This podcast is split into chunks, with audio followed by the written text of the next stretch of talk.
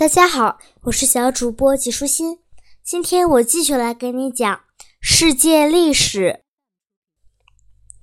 血与雷。我最好的朋友之一是我自己养的一条很大的纽芬兰犬。它在遇到我之前已经有了名字，虽然我不知道它是哪个家伙给它起的名字，但我认为为它起名的这个家伙。不是一个对历史很无知的人，只不过是一个特别不会起名字的人。听我这样说，你一定想知道这条纽芬兰犬的名字吧？它叫尼禄。倘若狗狗知道这个名字曾经是什么人叫过的话，它也一定会极度讨厌这个名字的。通常来说。那些有趣的故事里一定都会有一个坏蛋，因为只有这样故事才有趣。罗马的故事里面就有很多的坏人，不过任何坏人都比不过尼禄，他是坏人里面最坏的一个。他是罗马的皇帝，是历史上最残忍、最邪恶的统治者之一，生活在耶稣诞生后不久的时代。他不但杀了自己的母亲和妻子，还将自己的老师杀死了。他的老师叫塞涅卡，是一位非常好的老师，和苏格拉底一样。我们认为判处彼得和保罗死刑的就是尼禄，因为这两个人都是在尼禄统治时期被处死的。看到别人受苦或是被折磨。尼禄似乎特别的开心。当他看到野兽将人撕成碎片时，他竟高兴的欢呼雀跃。我见过一些男孩子，他们喜欢将石头向狗狗扔，只为了听狗狗因为恐惧而发出的汪汪的叫声；要不然，他们就将蝴蝶的翅膀折断。我想，这些男孩一定有尼禄心肠，你觉得呢？倘若有个人是基督徒，那尼禄就更有借口来狠狠地折磨他了。尼禄命人将焦油和沥青淋满一些基督徒的身上，随后将他们放在宫殿中花园的四周，然后点上火，看着他们如同火炬一样燃烧。据说尼禄还曾经在罗马城内放火，只是为了看看火烧罗马城的情景，从中找找乐子。当罗马城的火烧起来时，他就坐在一座高塔上，一面看着火龙蔓延，一面弹琴。这就是谚语“罗马失火，尼禄奏乐”的来历。那场大火日夜不休地烧了整整一周，将大半个城市毁掉。之后，尼禄将罪责嫁祸给基督徒，说是他们纵的火。想一想，你做过这种嫁祸于人的事吗？有些人认为，实际上尼禄是一个疯子。我们倒认为这是真的，因为一个正常人是不会有他那种疯狂的行为的。尼禄为自己建造了巨大的宫殿，这就是有名的尼禄的金宫。在这座宫殿里面，装饰了大量的黄金和珍珠母，可谓极尽奢华。一座巨大的尼禄本人的雕像就放在金宫正面的大门前。这座雕像是用青铜铸成的，足有十五米高。后来。金宫和尼禄雕像都毁掉了，人们在那个遗址上建造了一座大斗兽场，它的位置就在原本尼禄雕像所在的那个位置上。尼禄本人十分自负，他认为自己作诗和唱歌都不错，但是实际上他在这两方面都很糟糕。不过他却喜欢四处炫耀，因为没有人敢笑话他。倘若有人大胆的取笑他，或者是在他作诗和唱歌的时候笑一笑，那么这个人就会马上被他处死。人们对尼禄的残暴越来越不满，而且这种不满的情绪越来越高，甚至连不是基督徒的罗马人也都对他又怕又恨，军队也起来造反了。就在人们准备动手对付他之前，尼禄事先知道了他们的计划。为了保住自己的尊严，逃避被自己的国民处死的耻辱，他以自杀的方式来结束自己的生命。不过，他没勇气把剑刺进自己的胸膛，还是他的奴隶等得实在不耐烦了，替他把剑一推刺了进去。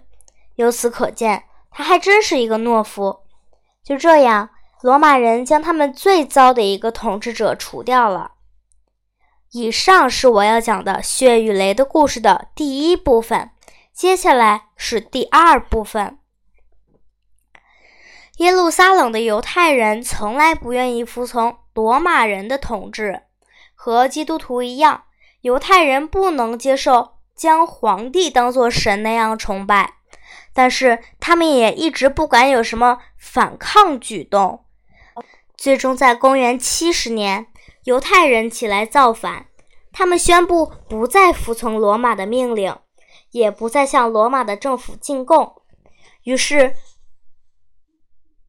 当时的罗马皇帝就派他的儿子提图斯率军前去镇压叛乱，像惩罚不听话的孩子一样，狠狠地教训一下这些犹太人。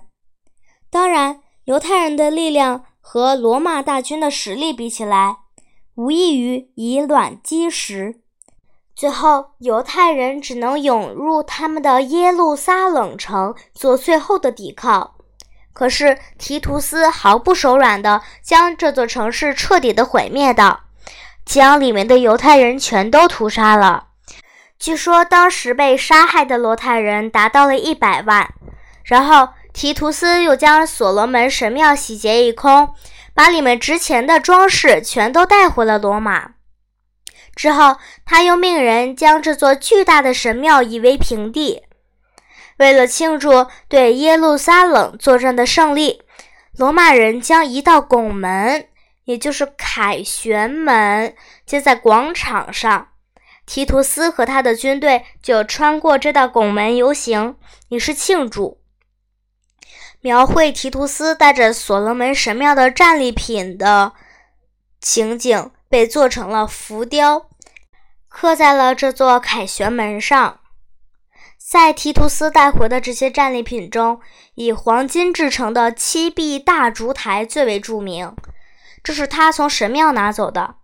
如今我们可以看到许多用黄铜制的七壁烛台的复制品。后来。耶路撒冷城得以重建，不过大部分幸存的人却散落到世界各地。这种情况叫做流散，也就是指人们离开祖国，散居在外。故事的第三部分是雷。你还记得意大利有座维苏威火山吧？其实“火山”一词源于火神乌尔凯的名字。火神就是那个铁匠神，人们想象火神的炼炉就位于火山的中心，于是火山喷发时的烟尘、火焰和灰烬就由这个巨大的炼炉产生了。这座维苏威火山不时剧烈的震动，并喷发出火焰，同时伴有轰鸣声。在火焰的喷发中，石头和热气伴随着飞溅出来。其中那些喷溢出的通红融化的石块，我们称之为火山岩。这是地球内部热量的爆发。然而，有人仍然不惧危险地在火山的附近建造房屋和城镇，甚至有人就将房屋和城镇建在火山边上。尽管每隔一段时间，他们的家园就会由于火山爆发喷出火焰而被毁掉。但是没过多久，他们又会回去，仍然在原来的地方盖房子。庞贝是提图斯时代的一个小城镇，它就在维苏威火山的山脚下，那里是罗马的富人们夏天避暑的地方。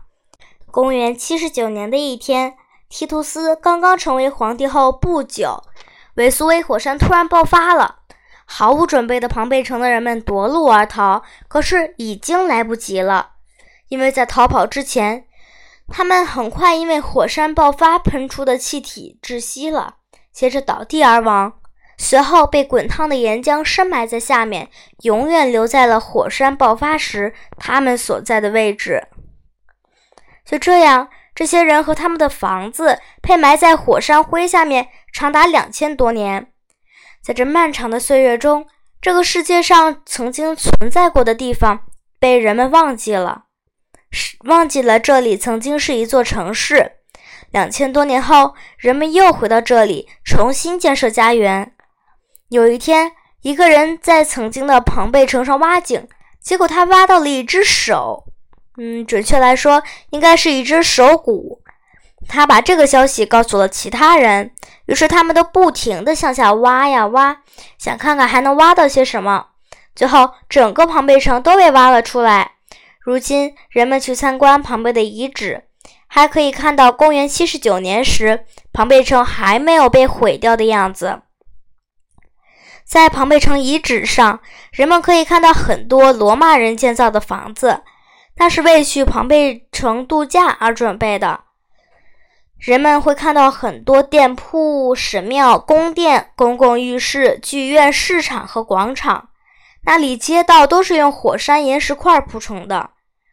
罗马人常用的二轮马车压过的车轮印还在上面，有一些十字路口还放着踏脚石，这样在下大雨的时候，纵然路上满是积水，人们也能踩着这些石头穿过街道。